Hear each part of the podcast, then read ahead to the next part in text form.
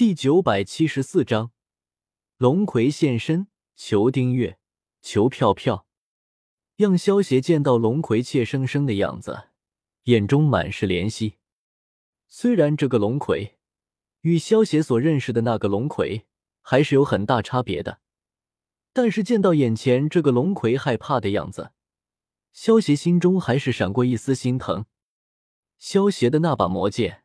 是来自《仙剑奇侠传三》的游戏世界，所以龙葵正常状态下，他的头发是蓝色的。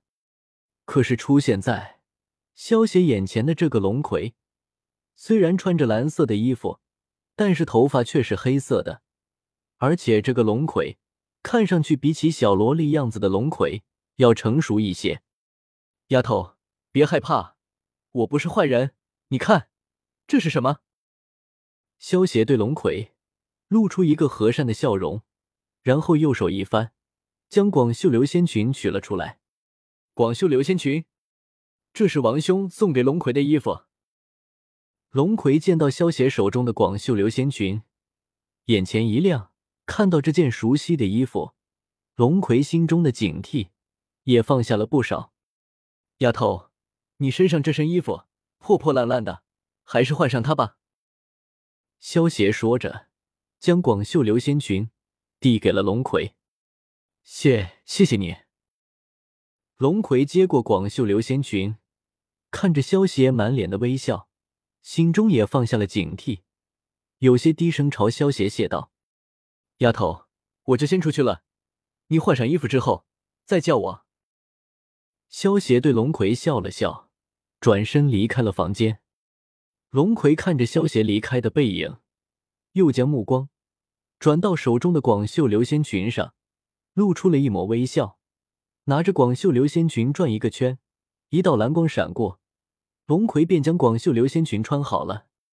吱嘎，萧邪刚刚走出房门，没过多久，房门便被打开了。只见龙葵有些怯生生的站在门口，对萧邪说道：“那那个。”我换好衣服了。萧邪闻言，转头看去，点了点道：“小葵，你穿这身衣服还是蛮好看的吗？对了，还没有自我介绍，我叫萧邪，你以后可以叫我萧大哥，也可以叫我哥哥。萧大哥，谢谢你帮了龙葵，不过龙葵准备告辞了，龙葵要去找王兄了。”龙葵对萧邪行了一礼，一脸认真说道。傻丫头，天色这么晚了，你去那里找你的王兄？而且你知道你王兄在什么地方吗？萧邪见到龙葵一脸认真的神色，忍不住笑问道。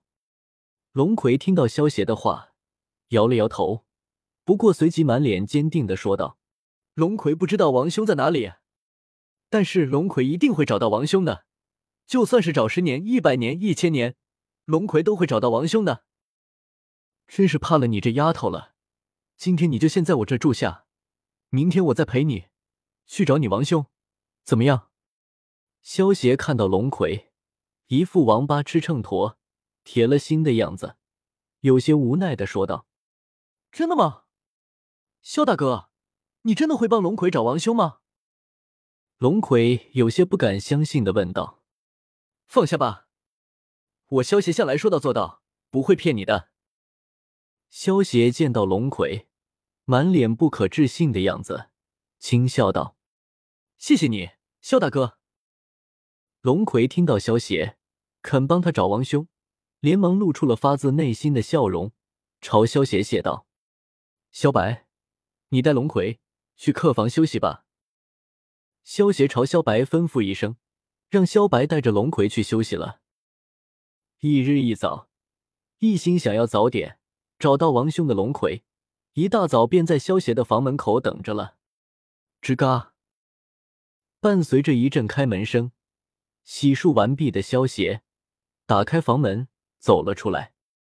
萧邪看到站在门口的龙葵，由于害怕阳光的照射，只能打着一把伞来遮挡阳光，轻笑道：“小葵，你这样太不方便了，我来帮你一把。”萧邪话落，屈指一弹。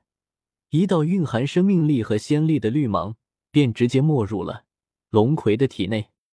龙葵感受着体内突然出现的那股暖流，有些舒服的眯起了双眼，原本冰冷的皮肤也开始恢复了常人的温度。龙葵有些试探性的拿开伞，让温暖的阳光洒落在自己的身上，感觉暖洋洋的，开心在院子里转起了圈。萧协见到龙葵开心的样子，眼中闪过一丝宠溺，露出了会心的笑容。萧大哥，谢谢你。那我们去找王兄吧。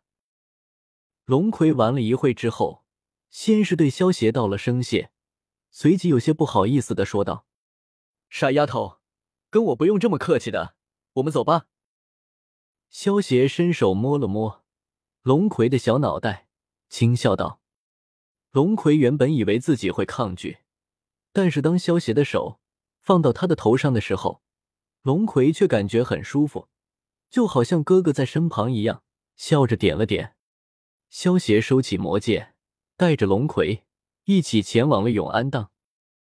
萧老大，你今天来是想要买什么吗？景天见到萧邪之后，连忙笑着迎了上来。如今的景天。并没有得罪唐雪见，他还是永安当的掌柜。现在见到萧邪了，景天当然要多推销一点东西，卖给萧邪了，好让永安当盈利啊！